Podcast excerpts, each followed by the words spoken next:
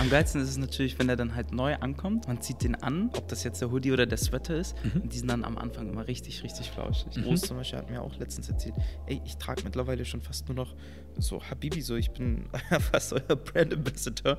Ich habe dann halt zeitgleich auch an Habibi gearbeitet. Das heißt Vollzeit in der Werbeagentur und eigentlich Vollzeit auch Habibi, obwohl das ein Side-Hustle war. Warum trägt man auf einmal Arabisch? Es war schon neu es, und es zieht Blicke einfach. Das ist Fakt. Zum Beispiel einer, der kam so mir entgegen und sagte, ja, Habibi. So. und das ist cool halt. Es ist, es ist immer ein Dialog letztendlich. Letztes Jahr habe ich dann noch ein Shooting organisiert und da hatte ich dann damals Jessica, meine Freundin, eingeladen als Model. Und dann haben wir uns halt eine Woche später nach dem Shooting nochmal getroffen. Wir wussten beide nicht, dass es ein Date war. Auch gut. wir, wir arbeiten wirklich 24-7 eigentlich an dieser Marke, beantworten auch nachts DMs und so weiter. Da freuen sich auch die Leute drum. Weil ja, wir leben das Ding halt. Wir leben diese Idee.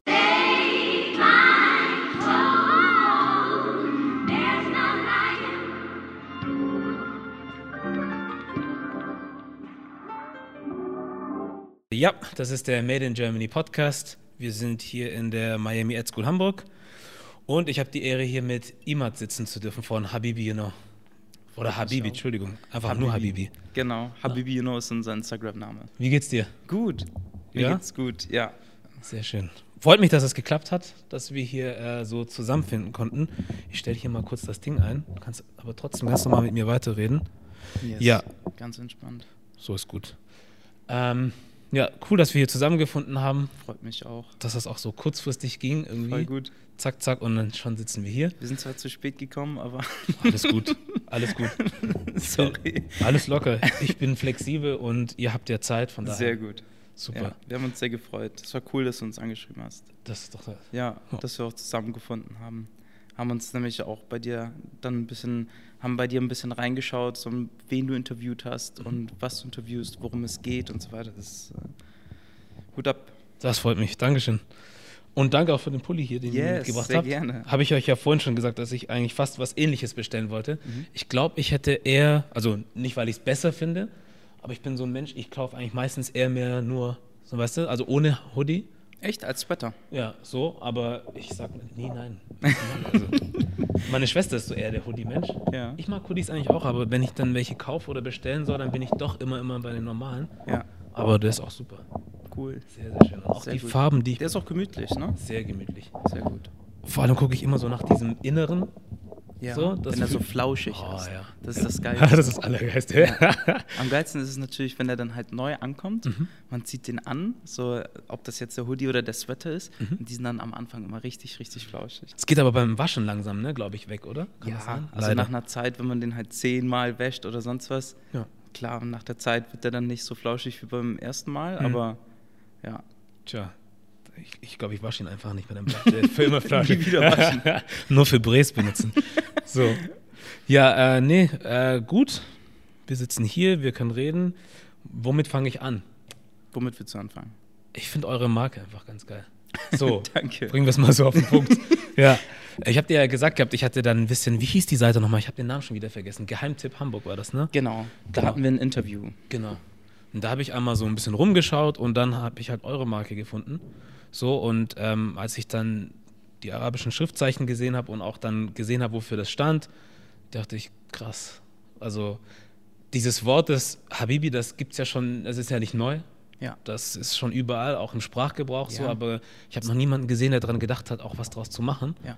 So, und ich glaube, vor allem in der heutigen Zeit und so sehr, sehr, sehr passend und auch, ich weiß nicht, ob notwendig das richtige Wort ist, aber es ist auf jeden Fall, ähm, ja, cool.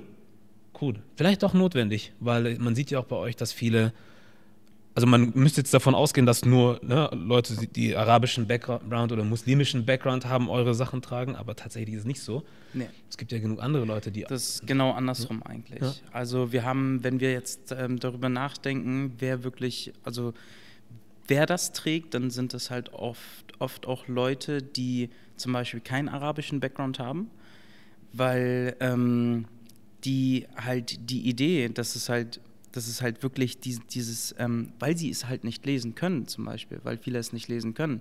und das dann eigentlich so was Schönes bedeutet und es so ästhetisch schön aussieht mhm. mit der Typografie im Arabischen, dass die das dann halt wirklich gern haben und das dann auch lieber tragen. Weil wenn ich mir halt vorstelle, wenn zum Beispiel ähm, so, äh, wenn jemand aus dem Libanon kommt zum Beispiel, da wo meine Eltern halt auch herkommen, mhm. wenn die zum Beispiel das Wort sehen, arabische Schrift, dann können die das lesen. Das heißt, die sehen nicht nur die Ästhetik von der Schrift, sondern die können halt auch wirklich lesen, was da drauf steht. Ja. Und für die ist es dann ein Wort. Das ja. ist so, als würden wir jetzt hier auf Deutsch schreiben, Freund zum Beispiel. Ja. Dann ist es für uns vielleicht nicht so ein Impact.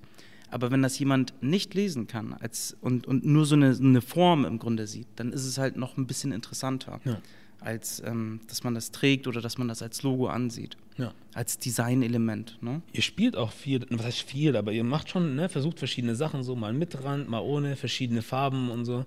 Ja, das Ding ist, wir haben halt ähm, eine Produktion, die, mhm. ist in, die ist in Brake, das ist in der Nähe von Hamburg. Mhm. Ähm, das ist von, von, von, meiner Family Agency. Ich bin in einer Familienagentur im Grunde ah, groß geworden. Cool. Und da hatten wir halt ganz viele Produkte und Maschinen und tausend Dinge. Das hatte mein Papa halt äh, 1995 gegründet mhm. als äh, Kunststudio, Kunstatelier. Mhm. Er ist Künstler. Ähm, meine Eltern sind in den 80ern hergekommen, ähm, aus dem Libanon, halt aus, vom Bürgerkrieg und so weiter, geflüchtet. Und ähm, als sie dann halt in Deutschland waren, hat halt mein Dad so seine Künstlerkarriere eigentlich neu gestartet. Der hatte die damals schon, mhm. aber durch die ganzen Kriege und bla und so weiter ist halt viel kaputt gegangen. Du konntest nicht wirklich eine Karriere haben. Und ähm, dann hat der halt hier im Grunde neu angefangen, seine Künstlerkarriere und hat dann wirklich hunderte Fassaden bemalt. So, sein Stil ist so ähm, Illusion. Mhm. Und das ist richtig krass. Du stehst irgendwie so 100 Meter weiter weg, schaust auf so eine Wand und du denkst, das, da steht kein Haus zum Beispiel. Weißt Krass. du, das ist, das ist, ein krasser Typ. Und ähm, ja, der hat halt 95 das Studio gegründet und damals hatten wir halt, ähm, hatte er so einzelne Maschinen, so Druckmaschinen und ähm, das, das, erste, das war sogar, er hatte auch einen Plotter damals. Mit diesem Plotter konnte man halt so Folien mhm. reinpacken und dann so ausstanzen, also dieses Ausschneiden. Mhm ähm, entgittern. Viele, die das vielleicht kennen, so, das, die wissen, das ist äh, eine mühsame Arbeit an sich, Kenn so dieses ganze Entgittern ja. und diese Folie. Und dann kann man das halt auf T-Shirts aufdrucken, auf Textilien, auf Fahrzeuge, auf Objekte, tausend Sachen kann man damit machen. Und das hat sich halt komplett weiterentwickelt, dieses ganze Studio, und hat sich mehr zu so einer Werbetechnik-Firma gegründet. Als mein Bruder auch mit eingestiegen ist, das war 2007 oder 2008, ich weiß es gerade gar nicht. Mhm. Ähm, und ähm, dann kamen noch mehr Druckmaschinen hinzu, weil wir dann mehr in Richtung Werbetechnik wirklich gegangen sind. Es wurde mehr zu einem Business. Ja. Von Kunst ähm, in die Form von Business, von, zu, zu, Werbetechnik, dass man halt so Fahrzeuge foliert hat, Schildersysteme, Messesysteme, dieses komplette Paket da. Mhm. Ähm, dann kam ich 2010 dazu, habe die Kreation mit reingebracht, also größtenteils dass man halt ähm, auch auf Konzepte gesetzt hat, ähm, wirklich, also so Corporate Designs, ähm, Storytelling und dieses Ganze. Und da habe ich dann wirklich so richtig angefangen, äh, mich mal auszutoben mit diesen Maschinen, hm. die wir da hatten. UV-Drucker, Druckmaschinen, Digitaldruckmaschinen, Stickmaschinen. Nee, da, da, da, nee, da gab es noch keine Stickmaschinen. Das ist das Geile daran. Ja? Wir hatten halt so, so, so Plotter und ähm, Print, äh, hier, wie nennt man die? Textilpressen. Mhm. Und da hat man sich natürlich ausgetobt. Ich war, weiß nicht, 16. Ich war auch, als ich mit, mit 12 bin ich schon in die Agentur gegangen, habe mich ausgetobt und so weiter. Aber mit, ähm, als ich dann wirklich da auch meine Ausbildung angefangen habe, ähm, habe ich mich so richtig ausgetobt und habe dann halt dementsprechend Sachen gedruckt ohne Ende mit Farben probiert und so weiter. Und das war ziemlich cool. Und da kam halt, und das war halt so ein Riesenspielplatz und eigentlich eine so eine geile Schule eigentlich, mhm. weil man halt ähm, frei sich mit Maschinen beschäft beschäftigen konnte. Mit Farben, mit Sachen und so weiter, hatte halt auch immer die richtigen Ansprechpartner da. Mein Dad zum Beispiel als mhm. Künstler, der erzählt mir ganz genau, was den Ursprung, Ästhetik, alles drum und dran, so Kunst. Ja. Und dann mein Bruder, der halt auch zum Beispiel so voll den Technikgedanken dahinter hatte und sich auch auf diesen, auf, auf diesen, ähm, auf diese ganze Technik fokussiert hatte und konnte dementsprechend halt wirklich, im Grunde hatte ich da meinen eigenen Spielplatz. Und das war, das, das war cool. Ja. Dementsprechend kamen halt auch ähm, so immer so Zwischenideen, ähm, Zwischenprojekte mit irgendwelchen Freunden, dass wir mal, ähm, wir, wir haben mal zum Beispiel so einen so so ein Pinguin, den es damals gab, so ein Kuscheltier, den haben wir, da war ich auch, das war auch 2010, glaube ich. Mhm. Ähm, der hieß Mr. Punguin. Mhm. Ähm, und den habe ich zum Beispiel auch mit, äh, mit Konstantin damals zum Beispiel. Daraus haben wir halt auch so ein Storytelling gemacht. Dann haben wir das Ganze mit dem Support von dem Werbetechnik, was wir halt haben, Sticker gemacht, wir haben ähm, Plakate gedruckt, wir haben Textilien gemacht und so weiter. Und das war so, das war zum Beispiel so ein Testprojekt, so aus Spaß. Weißt mhm. du, man war 16, man war jung, man hat irgendwas gemacht und das war, und das war cool, weil wir haben das dann halt dementsprechend, wenn man halt wirklich diese, die, ähm, diese Maschinen hat, konnten wir dann halt Sticker machen. Ich kann mich noch erinnern, das waren so, so A3-Sticker, so riesen Dinger, so, die wird man heutzutage niemals machen. Die haben wir in der Stadt geklebt und so weiter und das hilft einem schon. Hm. Und ähm, unendlich von solchen Projekten und irgendwann haben wir 2015 oder 2016 hat mein Bruder dann Stickmaschinen gekauft, mhm. weil wir hatten damals halt ähm, viel Kunden, viele Kunden, die wirklich ähm, Arbeitskleidung haben wollten. Und die wollten das bestickt haben, weil das einfach viel geiler ist als Flexdruck mhm. zum Beispiel. Oder sogar Siebdruck manchmal. Also kommt drauf an. Es sieht einfach wertiger aus und es ist, es ist schöner zu tragen. Es ist eigentlich fast, ähm, es geht nie kaputt. Also mhm. das ist so irgendwie unendlich. Ja ja, und dann hat er halt die erste Stickmaschine gekauft damals. Und das war halt wieder ein, neu, ein neues Gerät auf dem Spielplatz im Grunde für mich, so, so habe ich das gesehen. Ja. Und habe mich dann da halt auch umgetestet. Und dann habe ich halt ähm, T-Shirts bestickt und Pullis bestickt und habe damit rumprobiert, mit Dateien, mit, mit, der, mit dem Stick, wie dick man das machen kann und Steppstich und Satinstich und diese ganzen Geschichten. Auch schon was kaputt gemacht beim Sticken oder? Ja. Lief immer ja. alles gut. Also ich habe tatsächlich, ich hatte halt immer jemanden gefragt, mit dem ich das dann gemacht habe oder der mir das halt beigebracht hat oder mit einer Kollegin zum Beispiel Viola, die bei uns in der Produ Produktion auch ist, die mhm. kennt sich perfekt damit aus. Fun, Fun Fact, also wir haben jetzt vor zwei Wochen, ähm, waren Jessica und ich, ähm, wir, wir, sind, wir, sind, ja eigentlich vorne an der Kreation im Grunde. Da sind, da sind, wir dann halt in die Produktion gefahren, so für ein paar Tage, weil wir ein neues Design ausprobieren wollten. Mhm. Und so leichtsinnig wir waren, dachten wir dann, hey, komm, wir können mal auch selbst sticken. Und dann, ähm, Stunde später war die Maschine kaputt. Ah. ja, das passiert natürlich auch. Ja. Ähm, ja, aber alles cool, die ist jetzt repariert. Das ist doch gut. Ne, Jessica? Stimmt, für die Leute, die äh, uns nicht sehen, Jessica ist auch da. Mhm. Ja. Und ähm, ja, da habe ich dann damals, das war 2016, da habe ich dann damals das erste Shirt bestickt mit arabischer Schrift. Mhm. Ich fand halt damals vom Gefühl her, dass arabische Schrift auf Klamotten grundsätzlich geil aussahen. Also ich wollte irgendwas mit arabischer Schrift machen. Es war für mich ästhetisch, es war, es war für mich ein Design. Mhm.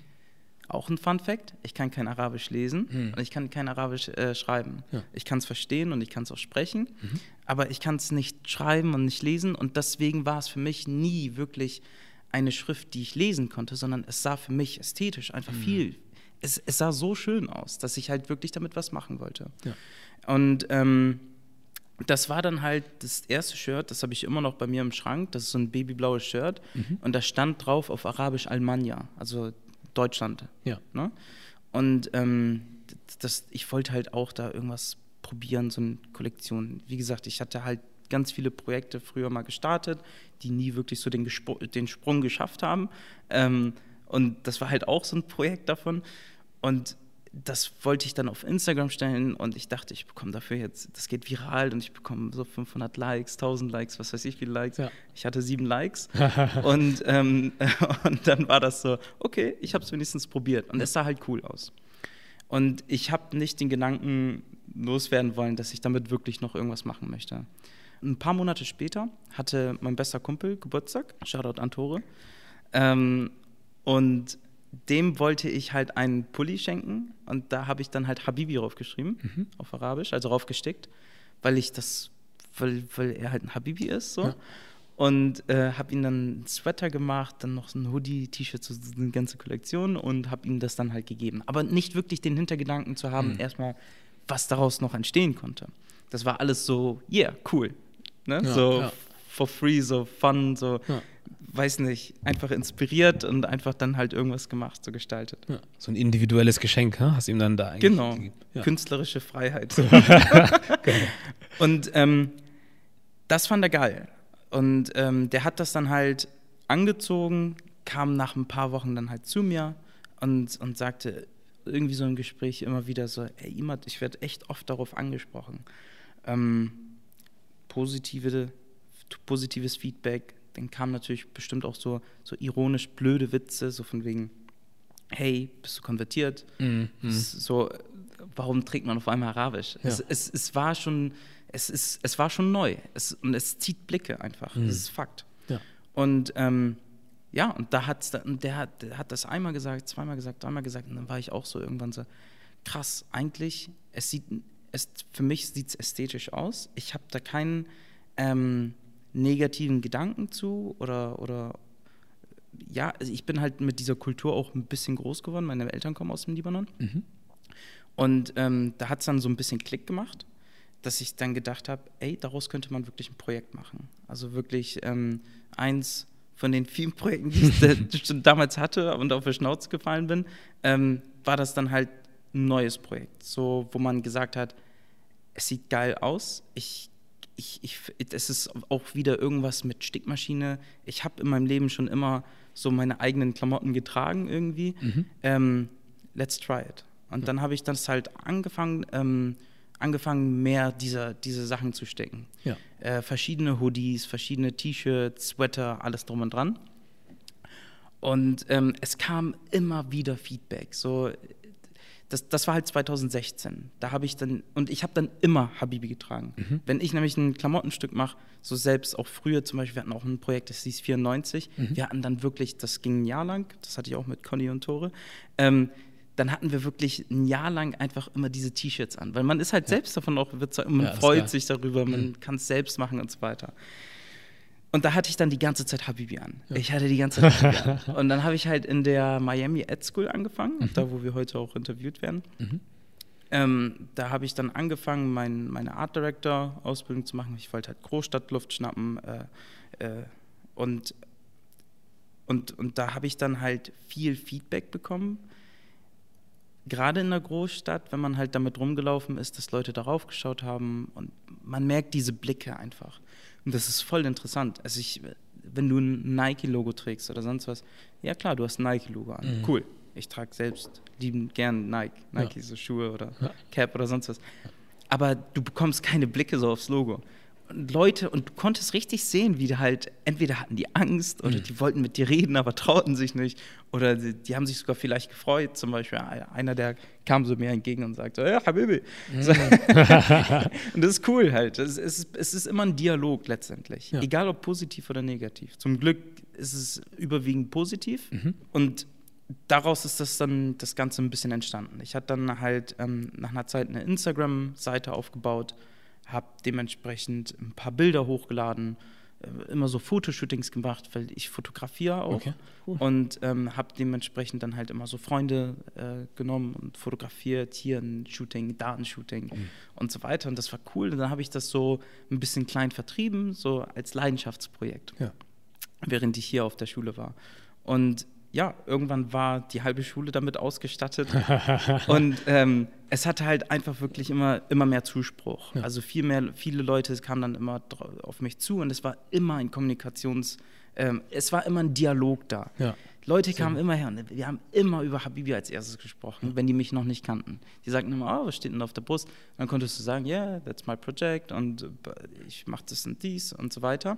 Und dann wollten die auch immer einen haben. Und ich hatte damals das halt, weiß ich nicht, ich habe, ich habe, ich habe halt nicht wirtschaftlich gedacht, weil ich das als äh, Millionen-Euro-Projekt anstreben wollte, sondern ich habe es wirklich halt so mehr als äh, Freund und so verschenkt. Ja, also ja. fast schon echt oft verschenkt. Ja. so dass ich selbst am, am Ende des Monats immer draufzahlen wollte, dra- draufzahlen musste. Ja. Ja, und das wurde halt ähm, bekannt im, im engeren Kreis und so weiter und das war cool. Ja. Das, das war dann halt auch so einfach so die Bestätigung, hey, die Idee funktioniert. Und ähm, irgendwann, das war dann letztes Jahr, wir haben 2000, wir, 2018, letztes Jahr, habe ich dann noch ein Shooting organisiert. Ähm, das war im Mai. Und da hatte ich dann damals äh, Jessica, meine Freundin, hatte ich dann ähm, eingeladen als Model. Und da haben wir dann halt ähm, kurz geschnackt, so hey, komm, lass uns doch shooten und so weiter. Und ich habe mich dann halt gefreut, yes. ähm, und dann haben wir, habe ich halt ein paar Habibis organisiert und dann haben wir dann halt da angefangen zu shooten.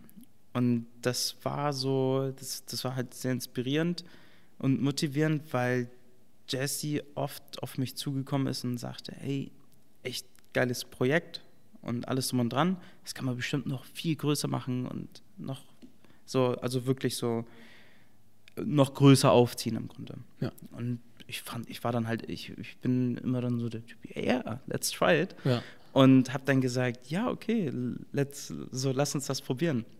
Und dann haben wir uns halt eine Woche später nach dem Shooting nochmal getroffen. Wir wussten beide nicht, dass es ein Date war. Auch gut. Und da kam, und das war das Witzige, ähm, da kam dann, äh, da, da- waren wir bei Ottos Burger in der Schanze, und dann sagt Jessie so, ey Imad, ich hatte einen Traum. Und ich so, und ich so, was für ein, was für ein Traum? Ich habe geträumt, dass wir zusammen Habibi-Sticker an eine Laterne bei Pascal bekleben. Pas Pa- Pascal Kerouche, der Nee, Fotograf. Nee. ähm, der hatte halt, den haben wir schon, ich, ich, ich folge dem schon ewig lang. Ähm, und also ich liebe seine Fotos, habe den schon echt lang verfolgt, so als er noch, keine Ahnung, seine 6000 Follower hatte oder sonst was. Und ähm, damals hat er so eine Aktion, dass er immer die Laterne vor seinem Büro halt gefilmt hat und da haben halt irgendwelche Leute so Sticker rangeklebt. Ja. Und das war, das war cool. So. Ähm, jeder hat halt versucht, so, so den Fame zu bekommen und sowas. Mega witzig. Und dann habe ich halt damals, ähm, genau, und dann sagte Jesse zu mir, ja, ich hatte den Traum, dass wir diese Laterne bekleben mit Habibi-Sticker. Und ich so, yeah, let's try it. und ähm, eine Woche später habe ich dann diese Sticker produziert, Ja. womit Jesse, glaube ich, auch nicht gerechnet hat. ähm, und ich habe dann diese Sticker mitgenommen und haben wir uns nochmal getroffen und sind dann zu dieser Laterne gegangen und haben dann angefangen, diese Laterne zu bekleben mit diesen Habibi-Stickern. Ja. Fun Fact: Pascal kann zum Beispiel auch kein Arabisch lesen und nicht Arabisch schreiben, das ist genauso wie ich. Mhm. Und deswegen konnte er das konnte er nicht sagen oder entziffern, was da wirklich steht. Ja. Das heißt, er hat es immer gefilmt in der Story und dann übersprungen, weil ja, es sah vielleicht cool aus, aber er konnte nichts dazu sagen. Ja. Ähm, und dann haben wir beide uns immer geärgert, so shit, der hat es nicht, ähm, der hat's nicht gesehen und so weiter. Ja. Und deswegen haben wir übrigens jetzt alle unsere Sticker immer darunter noch Habibi, you know. Und ähm, ja, da haben wir uns dann halt so zusammengetan und, und, das, und das war cool. So.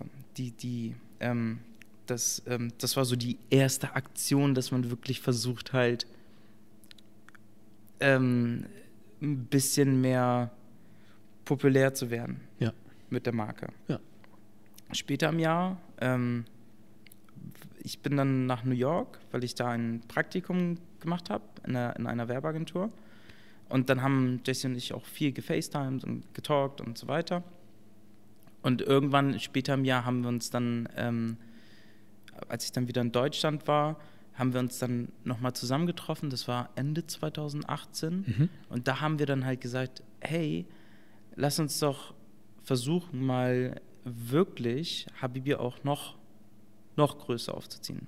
Wie gesagt, ich hatte das halt so im Kleinkreis, ähm, fand das halt wieder eine super Idee und das war ein super Projekt und alles drum und dran. Aber let's, let's try to put it in, on another step, next step, Mhm. so ein next level. Und ähm, dann haben wir uns zusammengesetzt, haben gesagt, wie könnten wir das machen? Und da haben wir dann halt angefangen, wirklich, weil wir kommen aus der Werbung, Ähm, Jesse und ich waren bei Facebook für ein Praktikum, wissen also auch, wie Social Media funktioniert. Also Mhm. mit diesen, mit, also wie wirklich richtig Werbung auf Social Media funktioniert. Mhm. Ähm, wir, wir, ähm, und komm, also seitdem ich ja auch klein bin, bin ich in einer Werbeagentur unterwegs. Jesse hatte auch einen Werbeagentur-Hintergrund, Background. Ähm, und dementsprechend haben wir dann halt versucht, Habibi, die Idee, die ja da war, auf ein Next Level zu bringen durch unser Wissen, was wir haben. Ja. Und da haben wir dann angefangen. Lass uns mal einen Instagram-Feed aufbauen, der bisschen anders ist als sonst ein Feed zum Beispiel. Und das sind so Kleinigkeiten, worauf man dann halt achten muss. Ja. Ähm, Stories im Hochformat, was müssen wir hier beachten?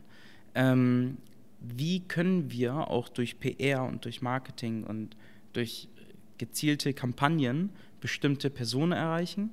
Und wie können wir das dann, und wie, wie können wir einfach diese Marke nochmal populärer machen durch Werbung, ohne wirklich da viel Geld rein zu investieren? Weil wir hatten keine Kohle dafür. Ja. Facts. Ja. Und ähm, dann haben wir halt angefangen, so, ein, so, ein, so, ein, so, eine, so eine kleine Kampagne aufzubauen. Wir haben gesagt, hey, lass uns doch versuchen, ab Januar ähm, per, ein paar mehr Shoots zu machen, Shootings und so weiter.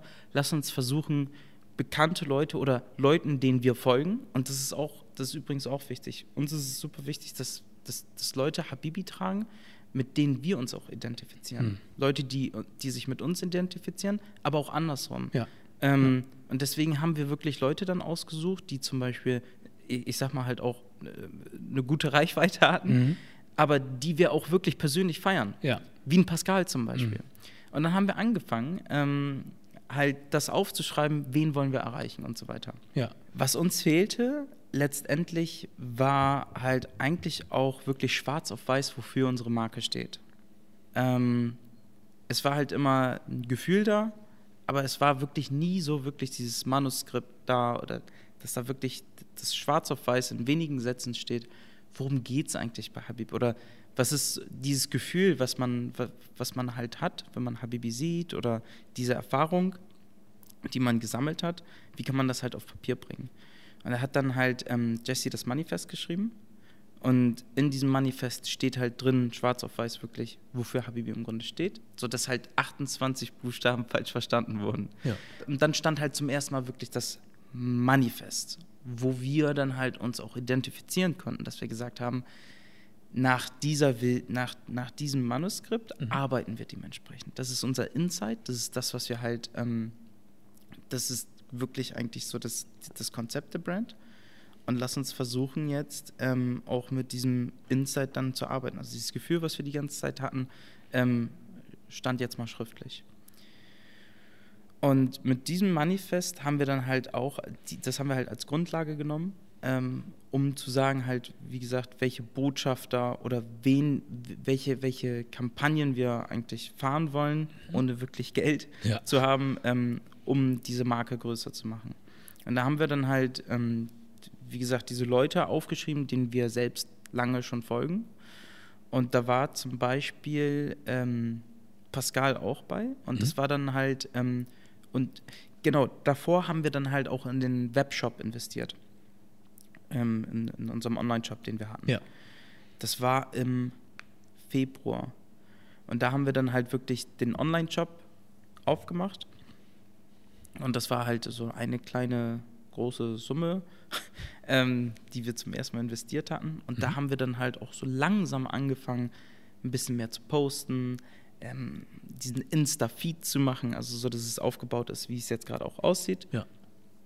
Und ähm, das war dann halt auch im März, waren so die ersten, ersten Käufer, also so richtig Dieses Jahr? Käufer da, dieses Jahr. Okay. So dass man halt gesagt hat, okay, wir haben jetzt n, n, auch einen Umsatz gemacht, wo wir gesehen haben, hey cool, das kriegt immer mehr Reichweite. Das heißt, unsere, unsere Kampagne oder die Vision, die wir uns gesetzt haben als Kampagne, funktioniert schon ein bisschen. Ja. Also es hat schon ein bisschen angefangen. Irgendwann, das war auch Ende März, da ist, ähm, da ist Jesse dann nach, auch nach New York geflogen, auch für ein Praktikum Mhm. und hat dann im Flieger WLAN Netz gekauft. Man kann ja Internet kaufen auf, Mhm. dem, auf, dem, auf dem Flugzeug. Mhm. Und da hat sie dann halt an Habibi gearbeitet. Ähm, immer dieses Leute researchen, liken, sharen, followen und so weiter. Und dann war da halt, ähm, und Pascal war in derselben Zeit auch in New York. Und dann hat äh, Jesse so einfach so mal geschrieben, so, hey Pascal, ähm, auch ein Hamburger in New York und so weiter, weil wir ja auch aus Hamburg sind. Und dann, und dann hat er halt zurückgeschrieben, ja, wir sind auch, wir sind auch in New York. Und übrigens, geiler Hoodie, irgendwie sowas ähnliches. Ich will auch so einen haben. Und das war dann so, wir haben halt nicht gerechnet, dass Pas- Pascal dann zurückschreibt. Ein Jahr vorher haben wir halt so Sticker an der Laterne Ja. beklebt, keinen Kommentar dazu bekommen. Ja. Und jetzt ähm, hat er uns eine DM zurückgeschrieben. Und, das, und, und, da hatte mich dann Jesse angerufen und sagte, ey, Pascal hat uns zurückgeschrieben, voll cool und so weiter, er möchte Klamotten haben. Da war ich in Deutschland, habe ich gesagt, geil, mega cool.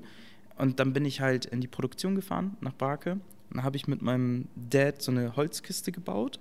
Und da haben wir, ich glaube, da hatte ich so zehn ähm, Pullis und T-Shirts dann mit Habibi gestickt, haben das in diese Holzkiste gepackt Mhm. und dann bin ich halt Ende April wirklich zu, zu, zu Pascal ins Büro gelaufen, habe diese Holzkiste hochgetragen Ja. ähm, und dann wir, waren wir kurz in seinem Büro, haben kurz geschnackt, worum es geht und wie das Ganze entstanden ist und alles drum und dran. Wusste er, dass du kommst oder bist du einfach spontan hingegangen? Nee, er wollte ja diese, diese Hoodies haben Ja. und ähm, wir haben dann halt einen Tag vereinbart, Okay. wann, wann, wann ich dann vorbeikomme. Ich, das war Ende April irgendwann. Ja. Und dann, und dann war ich in seinem Büro und wir haben dann halt geschnackt. Ein super lieber Kerl, ähm, echt Top-Typ. Haben dann halt geschnackt, er hat das gefeiert, er mochte das und so weiter. Und ähm, weiß nicht, ich glaube, nach einer Stunde sind, sind wir auch zusammen so, so nach Feierabend nach Hause gelaufen, weil wir dieselbe Strecke hatten. Mhm. Und dann bin ich auch nach Hause, er nach Hause. Und am nächsten Tag hat er halt Stories gemacht von den Habibi-Pullis, die er bekommen hat. Und das war so wirklich so der erste Startschuss. Damals, also da Ende April hatte er, glaube ich, 120.000 Follower Mhm. ungefähr. Und da hat er halt so, ich weiß nicht, echt sieben bis zehn Stories gemacht und hat dann halt wirklich Habibi im Grunde gepusht. Kurz dazu was erzählt, wofür wir stehen, das Manifest erklärt, Mhm. die Idee dahinter. Ähm, und, und dass es halt gestickt ist, dass es eine gute Quali ist und so weiter. Und ähm, innerhalb von 48 Stunden, so echt innerhalb von ein, zwei Tagen hatten wir dann über hunderte Bestellungen. Krass. Und das war dann so für uns so, wow, jetzt sind wir überfordert. ja. ja, und das war Ende April. Ja. Und das war so ein bisschen der, der Startschuss, dass es halt Reichweite bekommen hat. Ja. Danke, Pascal. Cooler Typ. Und Aber ähm, Pascal selber ist deutsch-deutsch, ne? ja, er hat halt auch einen arabischen, ähm, einen arabischen Ur Ursprung. Ah, okay. Ja. Okay. Und ähm, ja, und da haben wir dann halt, da haben wir dann halt viel Reichweite bekommen. Wir haben, und dann, dann ging es richtig los. Wir haben ohne Ende DMs bekommen. Wir haben Bestellungen bekommen, wirklich so im 10-Minuten-Takt. Das war, das war krass, das war cool. Und das war dann so ein bisschen der erste Beweis, yes, es funktioniert auch, ähm, dass, dass die Idee auch angenommen wird Mhm. in, in der Masse. Ja. Da, also was heißt in der Masse? In, so, dass es halt von Leuten, die man auch nicht kennt, dass das da auch gekauft wird. Ja. Und das war cool, dass wir dann, das war so ein bisschen der erste Startschuss. Ja. Von diesen Leuten, die dann halt auch was gekauft haben oder die halt diese Story verfolgt haben von Pascal, sind das dann auch wieder Leute, die auch zum Beispiel Reichweite haben. Die haben das dann auch bekommen, gerepostet und so weiter. Und das ist jetzt so ein Kreislauf letztendlich. Und wir haben uns dann natürlich diesen Mut dann auch daraus entnommen und haben gesagt, geil, jetzt pushen wir noch mehr. Und da haben wir dann halt wirklich noch mehr Zeit rein investiert. Wie können wir unsere Shoots noch besser machen? Wie können wir das, den Feed noch geiler machen? Wie können wir ähm, auch als Service geil sein? Und es ist einfach so, wir, wir arbeiten wirklich 24-7 eigentlich an dieser Marke. Ähm, beantworten auch nachts äh, DMs und so weiter. Da freuen sich auch die Leute drum. Ja. Weil ja, wir leben das Ding halt. Wir leben diese Idee. Und wir stehen dafür auch da. Wir sind nicht, wir wachen nicht um 10 auf und um 17 Uhr ist Feierabend. Nein, selbst gestern waren wir, haben wir auch Abend gegessen, haben dann, ich habe dann zeitgleich zum Beispiel auch ein paar DMs beantwortet. Wir haben kurz wieder ein bisschen ins, weiß nicht, Brainstorming gemacht. Aber alles, weil das halt auch Spaß macht. Mhm. Es ist leidenschaftlich. Es ist nicht so eine Arbeit, die man nicht gern tut, sondern es ist, wir machen das, ähm, weil wir auch eine, eine, eine eine gute Vision hinter haben. Ähm, die Leute freuen sich darum. Wir können irgendwo unseren Beitrag dazu leisten. Und ähm, ja, und wir, letztendlich, wir kommen aus der Kreation und das ist dann einfach perfekt. So. Ja. Man, man kann Designs machen, man hat ein Produkt am Ende und das ist cool. Ja. Und ja, und da haben wir dann wirklich gesagt, okay, let's push it more. Lass uns noch einen Step weitergehen. Und dann haben wir gesagt, was ist, wenn wir daraus ähm, noch mehr Kampagnen fahren und jetzt mal ein bisschen in, rein investieren in Social Media, in Stories, in Feed und so weiter. Und das haben wir versucht und gemacht und das war, das war auch erfolgreich. Auch das Ganze organisch sehr groß aufgebaut. Ähm, wir haben halt immer versucht, ähm, nicht, wie, wie, wie gesagt, haben, wie vorhin gesagt, so, es ist wichtig, dass wir uns mit den Leuten ident identifizieren können, die das halt auch tragen und andersrum genauso. Und deswegen haben wir uns wirklich organisch auch Leute rausgesucht, ähm, wo wir denken würden, es wäre gut oder es wäre cool, wenn diese Person halt Habibi trägt. Ja. Damit diese Message, die halt auch wichtig ist, damit die halt auch verbreitet wird. Ja.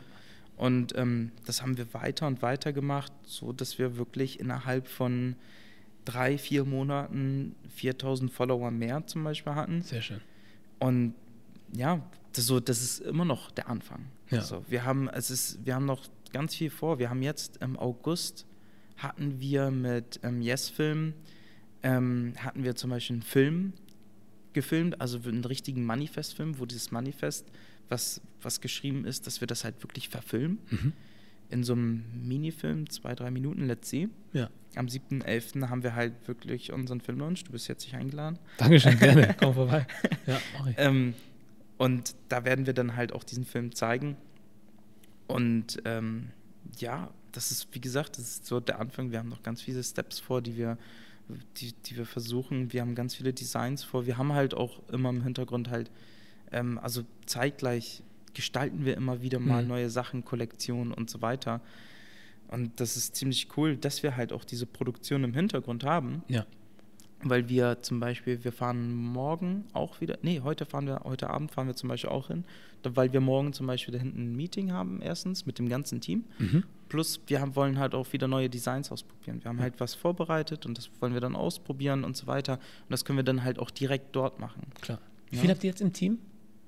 Also Jesse und ich sind, ähm, machen die Kreation Mhm. vorne und ähm, wir haben noch drei in der Produktion. Schön. Ähm, äh, mein Bruder Ala macht es. Ähm, das ist so der Kopf der Produktion und halt auch so Finance und sowas. Mhm. Ähm, dann den Einkauf, das macht Nadja, meine Schwester. Mhm.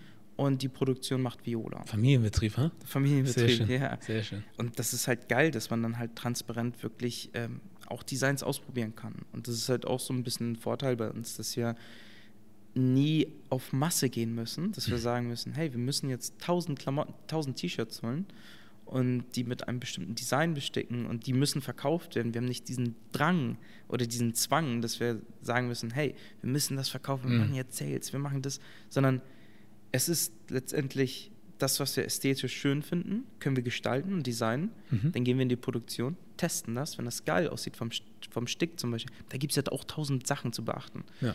Dann können, größer, kleiner, wie viele Stiche, also ähm, wie viele Stiche hat das Habibi-Logo, wie wird es aussehen, wenn es mehr Stiche hat und so weiter. Ja. Ähm, und das können wir alles halt in der Produktion dann testen. Ja. Und das ist super interessant. Wir haben am Ende dann das, was wir gestaltet haben, können wir perfektionieren in der Produktion und können wir dann auch innerhalb von einer Woche zum Beispiel rausbringen. Ja. Als neue Kollektion zum Beispiel. Cool, cool, cool. Und eine Woche darauf organisieren wir wieder ein Shooting. Und dann Ja. fotografieren wir Leute und so weiter. Ja. Ihr habt ja auch vor kurzem was mit, äh, habe ich bei euch so im Feed gesehen. Äh, 040 äh, Festival war das, ja, ne? genau. So, sowas macht ihr dann auch ab und zu mal, einfach so eine Kollaboration mit einer anderen. Ja, absolut. Ja, geil. Absolut. Ähm, also zum Beispiel 040. Tammy hatten wir damals kennengelernt. Ähm, auch das, da, das, ähm, das ist auch durch Instagram passiert. Da, da hat Jesse wieder irgendwie morgens oder sowas mit Leuten geschrieben und Sachen geliked und so weiter. Mhm. Und dann kam dann halt Feedback zurück und dann ist man irgendwie organisch wieder so am Schreiben gewesen. Irgendwann morgens um sechs oder so, glaube ich, war das. Und äh, daraus ist dann halt auch so der Kontakt zu, zum 040 Festival entstanden. Wir Mhm. durften da dann halt auch zum Beispiel ausstellen, unsere Klamotten und so. Was machen die eigentlich? So ganz nebenbei? Ähm, Musikfestival, Okay. Newcomer, Hip-Hop. Okay. Und ähm, das war cool. Das, da hatten wir dann halt auch unseren Stand. Und da sind wir halt einfach in Kontakt gekommen.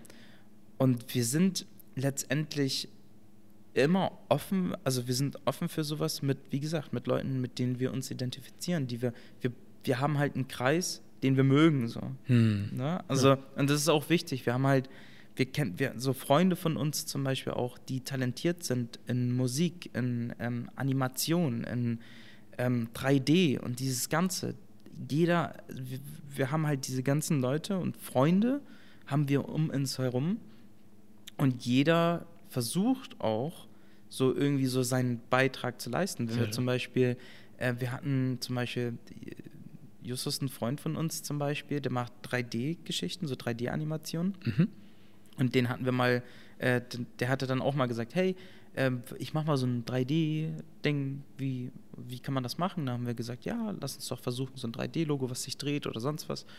Und das hat er dann eine Woche später fertig und dann haben wir das auch so online gestellt. Und das ist cool. Das ist so irgendwie halt so ein kreatives Netzwerk aus Freunde ja. und aus Familie, die dann halt wirklich so ihr Bestes tun, also in dem, wo sie halt selbst einfach talentiert sind und, so, und das, das, das Beste von, von dem leisten können, was die halt selbst machen. Ja, aber die Tatsache, dass äh, ihr da eine Marke aufbaut, die auch was bedeutet, oder einen Sinn dahinter hat, hilft wahrscheinlich auch den, also ich glaube, das Absolut. spielt auch für die Leute eine Rolle, dass sie auch dabei sein wollen, oder? Absolut. Wenn ihr jetzt irgendeinen Blödsinn machen würdet, so.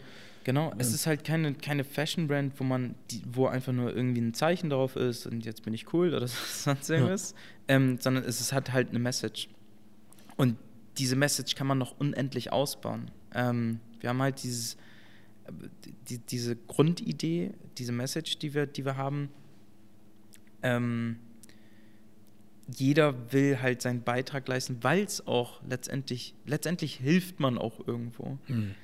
Also wir, wir, haben, wir haben zum Beispiel keine Spendenfunktion bei uns, so wo wirklich Geld von da, von A nach fließen nach B geht, sondern wir haben halt ein Konzept, was jeden trotzdem anspricht. Und das ist, glaube ich, unser Beitrag, den wir leisten, ja.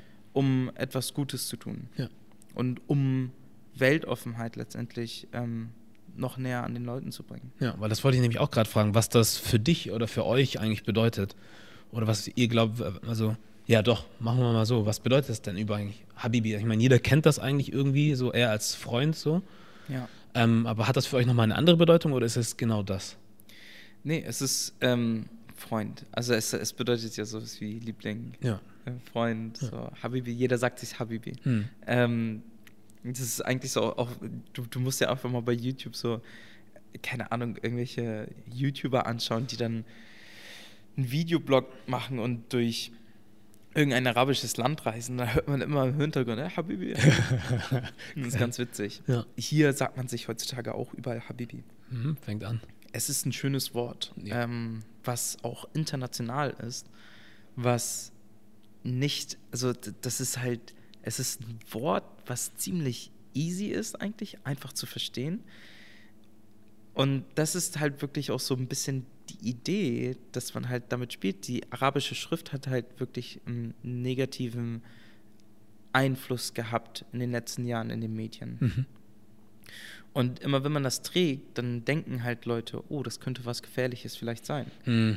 Quatsch, ne? Es gibt halt Leute, die, es gibt viele, die denken dann halt ja. so. Und wenn die das dann sehen und dann werden die überrascht, dass da eigentlich Habibi steht, dann ist es halt für die selbst, also viele, viele sind dann über sich selbst überrascht, dass sie so gevorurteilt haben und kommen dann in einen Dialog und wir klären dann halt dementsprechend auf. So, das ist arabische Schrift, die gibt es seit zig Jahren so.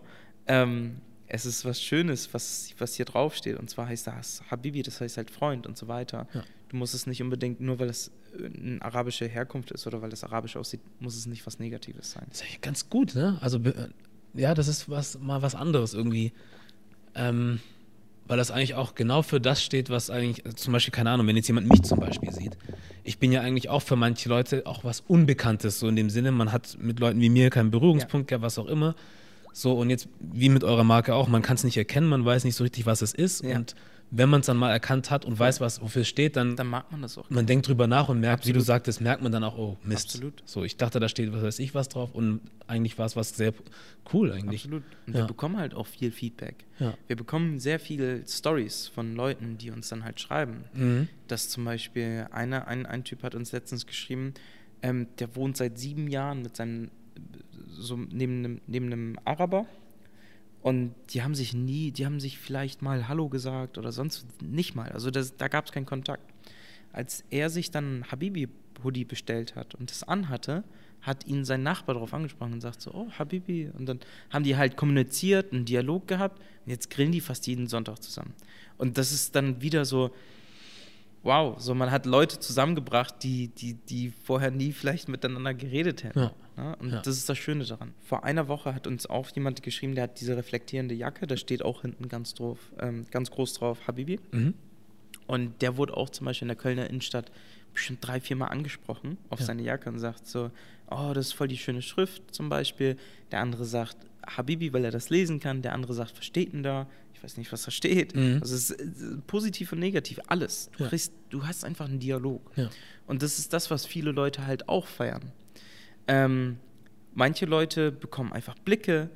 Ähm, jeder hat irgendwie eine Story am Ende zu erzählen. Jeder, Ja. der wirklich Habibi trägt, hat letztendlich wirklich eine Story zu erzählen.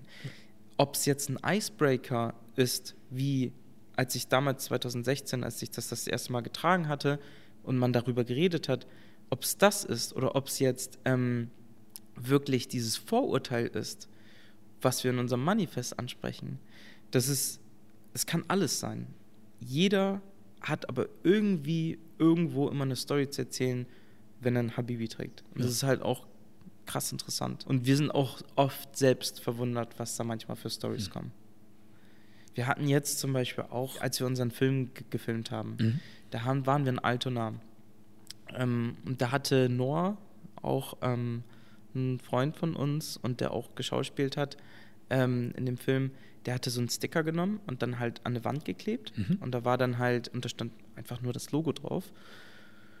Und da war eine, eine Dame hinter uns und die hat dann gesagt, ey, warum klebt ihr denn die ISIS-Flagge an der Wand? Jawohl. Und wir so, oh. Also ich, ich war, ich war, also da, da war ich so selbst schockiert, Mhm. so dass ich gesagt habe, wow, hey, chill, das, das, ist ein, ähm, das ist ein arabischer Schriftzug. Ja. Und da haben wir halt aber auch aufgeklärt. Wir sind dann nie in dem Sinne, dass wir sagen, dass wir halt genau mit die- diese, diese negative Energie, die die haben, Mhm. da kommen wir nie mit negativer Entge Energie entgegen, sondern versuchen dann halt neutral aufzuklären. Weil letztendlich bringt es nichts, wenn wir das aggressiv bekämpfen, sondern wir müssen letztendlich aufklären und sagen, nee, da steht Habibi, das heißt das und das und das. Und dann macht es auch Klick Mhm. ähm, bei den Leuten. Ja. Ne? Ja, das jeden ist ganz interessant. Frage. Frage. Wer sind denn eigentlich so ein paar von den Leuten, die äh, eure Sachen tragen? Bekannte das? Ich, du hast jetzt Pascal erwähnt, Genau. Ist geil. ne, der von, ähm, was war das nochmal? Von Usus Comedy, Mango. ne? Ja, Rebell Rebell Comedy. Comedy. Ja, er. Super geil. Der hat auch in unserem Film dann mitgespielt. Cool. Wir kamen auch in Kontakt, haben ihm Sachen zugeschickt. Er hat sich gefreut, hat das auch gerepostet Mhm. Und ähm, sind dann halt privat einfach jetzt auch mittlerweile in Kontakt, sodass wir dann halt wirklich so uns Sachen zu schicken, ab und zu mal schreiben, hey, Ja. wie geht's, was geht bei dir und so weiter. Voll cool. Ähm, und das ist das, was ich meinte vorhin mit diesem Netzwerk von Freunden und Leuten, die man gerne hat, sodass Ja. man die ja dann halt wirklich zusammen in, in einem Kreis hält. Ja. Da hatten wir ja Usus Mango. Wir haben am Os mit Os Yilmaz von YTT damals. Mhm. Mit dem sind wir auch in Kontakt gekommen. Wir sind mittlerweile auch so lockig, flockig unterwegs, so Kumpels halt. Ja. Ähm, schicken uns Memos, so hey, wie geht's dir, was machst du im Urlaub und so Mhm. weiter. Super cool. Ähm, Und das ist das Schöne daran, weil letztendlich alle auch, wie gesagt, die, ähm, die diese Message halt auch unterstützen. Und ähm, genau diese Leute, ähm, die das dann halt unterstützen, die sich dann mit dieser Marke identifizieren, auch natürlich mit den Klamotten, weil die es halt auch gerne tragen. Mhm. Ros zum Beispiel hat mir auch letztens erzählt, ey, ich trage mittlerweile schon fast nur noch so Habibi, so ich bin fast euer Brand Ambassador. ähm, und, und das ist cool. und die unterstützen das, die identifizieren sich selbst mit dem, wir auch und uns mit denen und sind mit, mit denen halt Friends. So. Ja. Und das ist das Coole. Ja. Ja. Sehr schön. Und ähm, du hast ja eigentlich schon irgendwie beantwortet, weil Familie ist ja auch mit im Boot. Mhm. So, aber wie, wie, was, was, was war denn da so das Feedback oder die, der, ja, die Meinung, als ihr dann damit um die Ecke kamt und sagt, das wollen wir machen? Habt ihr das so im Heimlichen für euch gemacht so oder war das irgendwann mal klar, okay, das macht man und war dann auch gleich Daumen hoch oder war das mal so? Von der Familie? ja. Oder also Ähm, überleg mal noch Interessante Frage. Mein Dad als Künstler zum Beispiel, der ist, ähm, der hat halt sowieso immer mal so die Projekte von mir von, von damals an schon verfolgt, so als ich klein war. Mhm. Und die, das waren halt immer so Projekte, wo er dann halt immer, immer so ein Schmunzeln hatte, aber mir dann immer vertraut hat. Und das war bei Habibi genauso. Der sagte, weil für ihn ist es, wie gesagt, für viele, für viele, die Arabisch sprechen oder halt in, in einem arabischen Land leben, ist Habibi halt ein Wort, das benutzen, das benutzt man, aber das hinterfragt man nicht. Ähm, sondern es ist da. Du bist ein Habibi, so, hey Diggi. So, weil, weil, nicht mal Diggi, sondern so, es ist einfach da. Mhm. Und ähm, deswegen macht man sich nicht so oft Gedanken darum. Und als das Papa dann halt, ähm, oder meine Eltern, meine Mama und mein Papa, als sie das dann halt gehört haben, dass ich dann angefangen habe, Habibi überall raufzustecken und so weiter, waren die dann so, okay, cool, du hast irgendwas vor. Ja. so, wir vertrauen dir. Ja. Ähm, mittlerweile sind die natürlich sehr stolz und dass die dann halt ein, ein Wort, was halt, wo die, die, die kommen aus dem Libanon, sind da geboren, haben viel miterlebt, ähm, dass sie das dann halt jetzt sehen können, dass ein arabisches Wort aus der Kultur im Grunde mittlerweile mehr Reichweite erlangt Ja. und dass es Leute wirklich feiern und tragen. Ja. Und dass wir dann halt, oder dass, dass wirklich diese Leute, dass die ganze Habibi-Gang und Fans und so weiter, dass die dann halt versuchen, wirklich diese Schrift wirklich nach außen darzustellen. Ja. Das ist cool. Sehr schön. Die sind stolz. Ja, das ist doch gut. Und ähm, ja, dein Weg ist jetzt auch nicht dann der typische, ne? Also ich meine, du hast ja gesagt, du warst auf der Miami Ed School. So, und das Übliche wäre ja dann eigentlich in irgendeine Agentur zu gehen. So, und dann da. War ich auch. Warst du auch? Ja, Mhm. ich war nach der Miami Ads war ich in einer Werbeagentur. Ähm, das war auch cool, hat Spaß gemacht, ähm, hatte da auch viele ähm, kreative Freiheit so, weil man mir auch vertraut hat. Ähm, aber ich habe dann halt zeitgleich auch an Habibi gearbeitet. Das heißt Vollzeit in der Werbeagentur und eigentlich Vollzeit auch Habibi, obwohl das ein Side-Hustle war, ähm, noch. Aber bloß, du arbeitest von morgens bis abends, nach Feierabend gehst du nach Hause, arbeitest nochmal bis morgens. Ähm, das, war, das war irgendwann wirklich anstrengend. Es hat richtig Energie gezogen Mhm. so dass ich mich dann letztendlich entscheiden musste, dass ich ähm, letzten Monat die im August, dass ich die Werbeagentur verlassen habe, im Guten, Ja. so alles cool, und ähm, mich jetzt Vollzeit auf Habibi konzentriere. Ja. Und die haben es auch sogar unterstützt und gefeiert. Ja. Voll cool. Sehr gut. Ja. Tja. Und ähm, ja, du hast sie verlassen und war das dann so, dass du, also weil du sagen konntest, okay, super, ich weiß, das läuft jetzt super und ich weiß, ich kann davon leben? Oder war das so wie nach dem Motto, es gibt so viel zu tun und es ist so viel zu machen und wenn ich dann jetzt einfach noch den Hauptjob habe, diesen, ne, also in der Agentur, dann kriege ich das einfach nicht. So, Also- Sicherheit ist ja eigentlich hier das A und O in Deutschland irgendwie. Ja, klar. Ja? Sicherheit, ja, richtig. Also Sicherheit ist natürlich wichtig. Und man muss ja auch von irg irgendwo von leben. Ne? Man muss ja so irgendwo irgendwie essen und trinken. Ich habe halt auch gezögert. Ich habe halt, ähm, als wir im März, April, als wir so den ersten Boom hatten, dann war das schon so, war der Gedanke da. Hey, das kann man eigentlich auch Vollzeit machen. So, wenn man sich natürlich das dann angeschaut hat. Mai auch, Juni auch. Und das war dann halt immer realer, aber trotzdem habe ich gezögert. Auch aus Gründen der Sicherheit natürlich. So nicht, dass man denkt so, oh, it's a, it's a hype. So, Mhm. danach ist man dann, macht man es Vollzeit und dann passiert nichts. Ja. Man hat gewartet. Ich habe dann halt wirklich bis August gewartet. Und ähm, ja, habe dann die Entscheidung getroffen. Und natürlich, ich habe gewartet aus Sicherheit, aber ich wusste schon, dass es halt das Leidenschaftsprojekt ist. Das ist so dein Herzprojekt. Und wenn man, wenn man so ein Herzprojekt hat, dann, selbst wenn du davon monatlich nicht unbedingt flüssig davon leben könntest, ähm, würdest du, würde ich mich dafür entscheiden. Ja.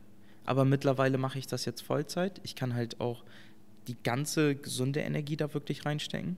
Und das ist gut und das macht sich auch bemerkbar, Ja. ähm, weil wir das jetzt auch viel professioneller ziehen können. Ja. Ähm, ja, und ich lebe auch mittlerweile davon. Sehr schön. Freut mich. Ja, danke.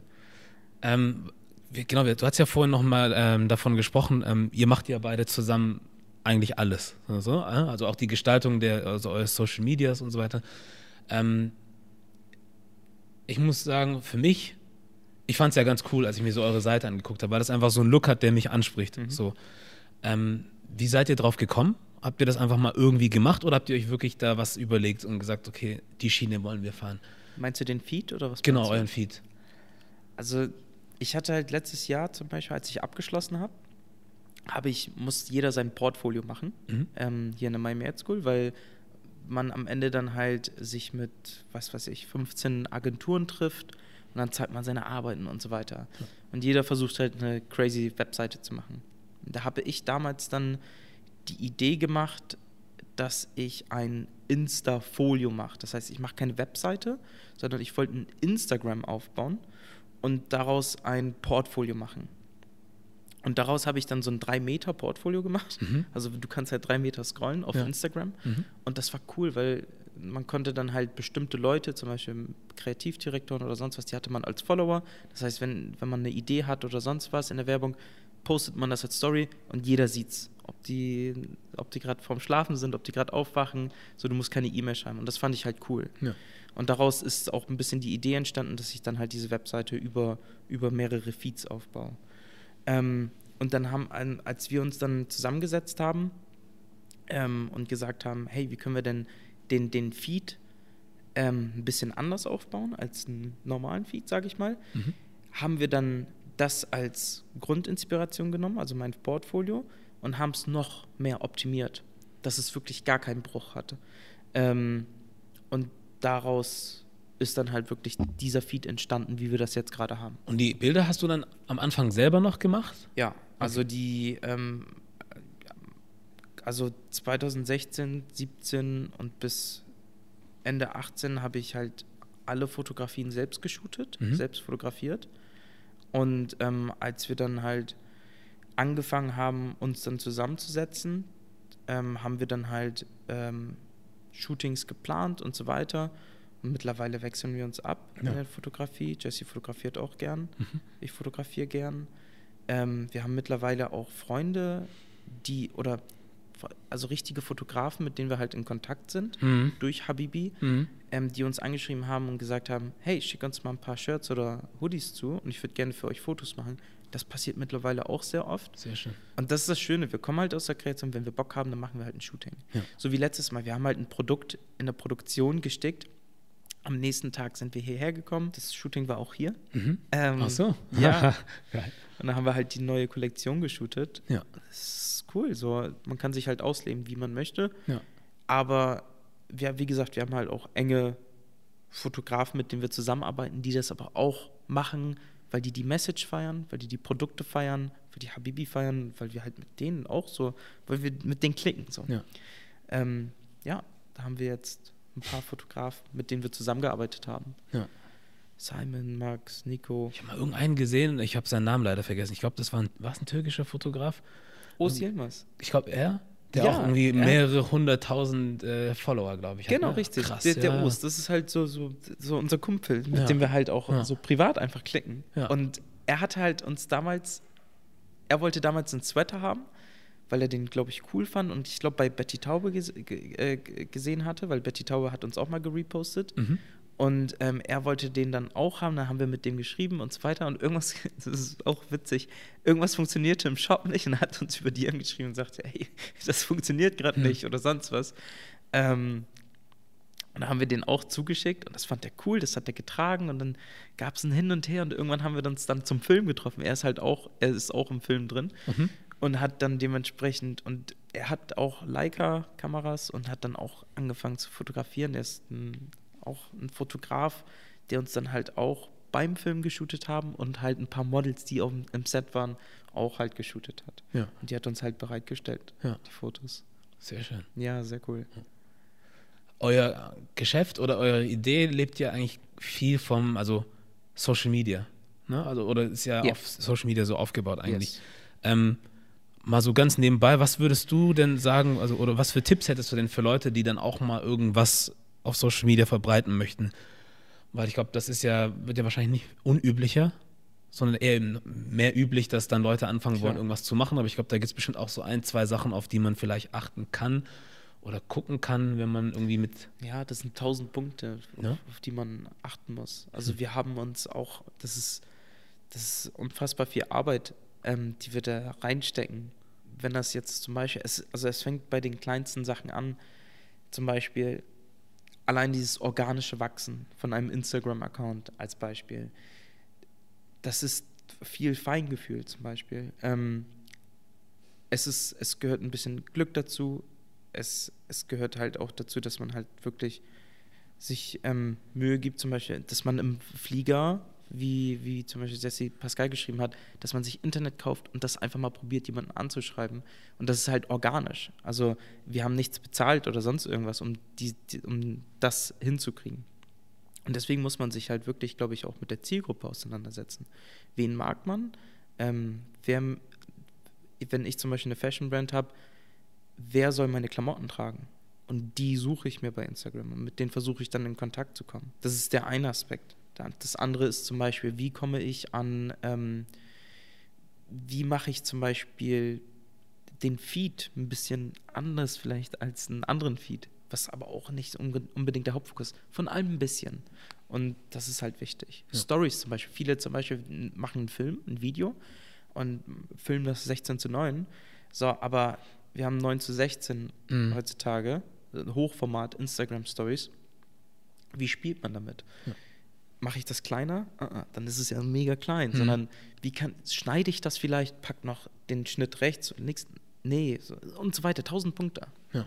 Es gibt sehr viel zu beachten. Aber man sollte einfach wirklich sich mit der Zielgruppe auseinandersetzen, wenn man das, wenn man das so sagen kann. Plus, dass man halt schon mh, viel mit Leuten halt in Kontakt sein tatsächlich.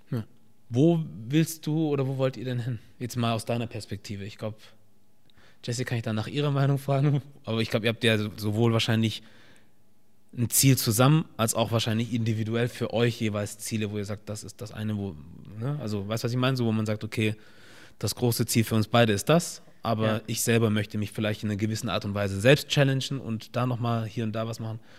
Also sag einfach mal, was du denkst. Also die Vision von Habibi ist ja letztendlich, dass wir sagen wollen, wir wollen diese, diese schöne Botschaft, die halt natürlich an allererster Stelle steht, dass wir die verbreiten wollen, durch wirklich durch Designs, durch Kunst, durch ähm, Leute, die uns verstehen, die die Marke verstehen, die halt unseren Insight verstehen, dass die halt, dass, dass es Reichweite bekommt. Wir Ja. wollen irgendwann, dass arabische Schrift wirklich als Fashion angenommen wird. Ähm, dass Leute mit arabischer Schrift letztendlich, wir wollen, dass diese, selbst, obwohl wir von dieser Message gerade leben, Mhm. dass wir sagen, Leute denken vielleicht, dass es was Negatives oder aber auch, dass es was Positives oder dass es ein Dialog ist, dass es irgendwann nicht mal ein Dialog ist, dass man darüber redet, wo das herkommt, sondern dass es irgendwann selbstverständlich ist, dass es eine arabische Schrift auf dieser Welt gibt, die als Fashion angesehen wird, durch Designs, die wir dann halt versuchen zu, zu gestalten. Ähm, das ist natürlich so die Vision dahinter, damit wir im nächsten Step auch natürlich noch mehr Designs rausbringen können, damit wir uns dann halt auch den Fokus setzen können, cool, wir haben diese Message jetzt, ähm, Message mit ganz viel Reichweite, haben wir vergrößert. Jeder checkt mittlerweile, dass, also ich rede jetzt in die Zukunft, Mhm. jeder checkt mittlerweile, dass arabische Schrift nichts Gefährliches ist oder nichts Fremdes ist, sondern dass es zu uns Menschen dazugehört, dass es halt auch eine Kultur ist.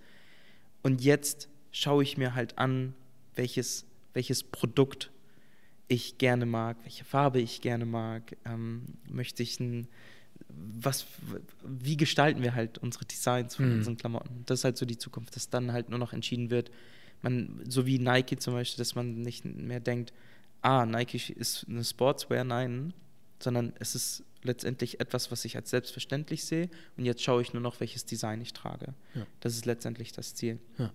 Als Habibi. Ja. Ähm,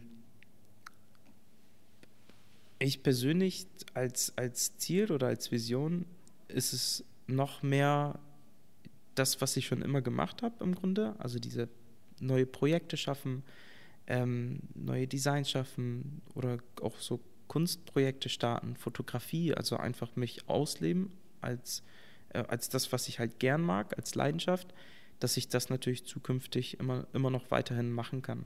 Ja. Und ähm, zum Beispiel werden wir auch am 7.11., wenn wir unser Event haben, ähm, werde ich auch ein paar Stücke von mir dann halt auch ausstellen. Jesse wird ein paar Sachen ausstellen. Ähm, die Fotografin Svenja, die mit uns zum Beispiel am Film gearbeitet hat, wird hoffentlich auch was ausstellen mhm. ähm, und so weiter. Und das ist dann halt so ein bisschen so, ja, auch die persönliche Vision, dass ich dann halt diese, meine kreative Basis noch weiter ausbauen kann. Ja, sehr schön. Das wäre, wann? 7.11. 7.11. Ne? In Hamburg? Das ist in Hamburg im Studio 229. Das mhm. fängt irgendwann abends an und endet irgendwann nachts. Ja. Wir wissen noch nicht, wann, wie, was, wo Infos folgen, aber ich ja. weiß auch nicht, wann du das Interview online stellst. Ich überlege es mir gerade, ja. Wenn ich es hinkriege, vielleicht auch äh, passend davor oder dann, äh, nee, nicht danach, davor, danach nicht, eher davor. Ja, so, aber Infos, Infos, genaue Infos kommen. Also wir haben, zum Beispiel, das ist auch so ein Ding. Es ist ein Event mhm. und wir denken, okay, es ist ein Event, es steht fest, so komme, was wolle, so jeder sei, so ja. alle herzlich eingeladen. Ja. Aber wir wollen es noch größer machen und wollen zum Beispiel wirklich eine Kampagne fahren. Wir ja. wollen, wir gehen das gerade strategisch an. Ab wann fangen wir an, Stories zu machen? Das war nämlich, vielleicht gehe ich auf gerade auf deine Frage wieder hinaus, mhm. so wenn man Social Media macht, wie macht man das? Wenn man, wenn wir ein Event haben, wir haben uns gerade tausend Gedanken gemacht, wie können wir unsere Stories machen? Dafür, extra nur für dieses Event. Was können wir da hinten in diesem Event hinbauen, damit es auch shareable ist? Damit wir vielleicht einen Hintergrund haben, wo Leute unbedingt Stories machen wollen und vielleicht sogar was, ähm, weiß nicht, dafür bekommen, Goodie. We don't know. Und ja. das ist das, was man halt auch plant, so als Kampagne im Grunde. Ja, sehr schön. Habibi Red Cups oder sowas, genau. die man mitnehmen kann. ja. Nee, cool. Freut yes. mich sehr. Nee, ich finde es sehr schön, was ihr macht. Danke. So und auch ähm, ich habe es ja gesagt, ähm, da dieses, ich vergesse den Namen immer wieder, Geheimtipp Hamburg durchgeguckt. so. Hamburg, ja. Natürlich viele coole Sachen mit dabei. Aber ich habe mir halt dann, was heißt für mich rausgesucht, aber das war etwas, was für mich so rausgestochen hat. Vor allem auch, weil ich so die Kultur dahinter kenne so und auch mit den Menschen zu tun hatte. Cool. So während meiner Kindheit und alles und heute auch. Also wenn ich mich, egal ob es Araber, Türken, was auch immer sind, so, wo egal wo die Leute hm? Immer so und immer ein gutes Gefühl so und ich kenne die Sprache halt schon von Kindheit auf ja. und alles. Also es ist nichts Fremdes für mich. Voll. Ich weiß, was, was es bedeutet so und ich finde es schön. Ich finde die Sprache an sich auch schön, andere wiederum nicht, ich schon. So deswegen, ich musste gar nicht viel überlegen. Um, Voll. Ne? Und dann halt ähm, auch das Visuelle fand ich einfach geil. Genau. So automatisch. Ja. So, da musste ich mir nicht viele Gedanken drum machen. Und wenn man sich das dann halt anguckt, was ihr macht, irgendwie, also ne, das, das Produkt selbst, in Kombination mit eurem Social Media und dann mal auch guckt, wer ihr seid. So. Ich persönlich habe nicht das Gefühl, dass da irgendwas schief laufen kann. So, außer ihr sabotiert selber mit Absicht, aber ansonsten sehe ich das für mich wie so ein Selbstläufer ist vielleicht auch ein bisschen falsch gesagt, weil dann denkt man, man lässt es laufen und muss nichts mehr tun. Ja. Das ist es nicht, aber nee. ähm, es hat auf jeden Fall sehr, sehr, sehr viel Potenzial. Ja. es sieht so aus, als wärt ihr auf dem richtigen Weg. Äh, genau. Es spricht die Leute an, ja. ihr sprecht auch Leute an, die mit euch arbeiten wollen, die große Reichweiten haben und mhm. wo man sich denkt, vielleicht haben die selber nicht viel davon, aber die mhm. glauben halt dran. Und das mhm. ist halt das, ne? Ja. Das ist ja auch so dieses Ding mit Social Media, so ich habe 10 Follower, du hast 20.000, deswegen bin ich mehr wert, denkt man ja, ja oft voll. so, was nicht unbedingt der Fall sein muss, aber wenn dann halt Leute mit einer Reichweite, die dann auch nutzen wollen, um ja. eure Botschaft mitzuverbreiten, ist ja ist geil. Ja, wir geben uns Mühe. Und man sieht's. Danke. doch, doch. Wir bekommen jetzt so langsam so den Anschluss aber wir wollen, also das ist wirklich der Anfang. Ja. Das sieht nach einem guten Anfang aus. Gut, eine Frage hätte ich noch für dich. Ja. Abschließend. Ähm, Made in Germany, was heißt das für dich? So kurz und knapp. Auf, in deinen Worten. Ähm, Made in Germany meinst du Über, über, das, über das Format, was du betrittst, oder das Wort, oder wenn ich das Egal zum ersten Mal gehört hätte? Ja, egal ob es das Format ist, ob es das ist, was in deinem Kopf vorgeht, wenn du das hörst, einfach frei. Geile Frage. Ähm, Made in Germany bedeutet, und das, das finde ich halt interessant, weil wir auch über dieses Thema gerade reden. Früher hätte ich gesagt, dieses Classic-Ding, es ist irgendwo Perfektion, Qualität, wenn ich das hören würde. Heutzutage würde ich sagen, ähm, Pop-Culture-mäßig wäre es Multikulti, würde ich sagen.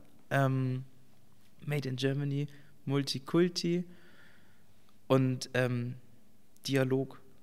Das ist für mich irgendwie, wenn ich das Made in Germany höre, ist es für mich irgendwie Multikulti heutzutage und Dialog. Weil sich einfach, weil wir leben gerade diese Kultur, wo wir halt verschiedene, ähm, das Made in Germany, Germany mittlerweile immer mehr Multikulti zum Beispiel wird. Ja.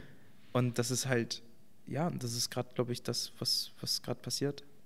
Und das, und das, und wenn ich, wenn ich dann noch einen Schritt weiter überlege, ist es dann Made in Germany heißt, wir, wir machen gerade irgendwas.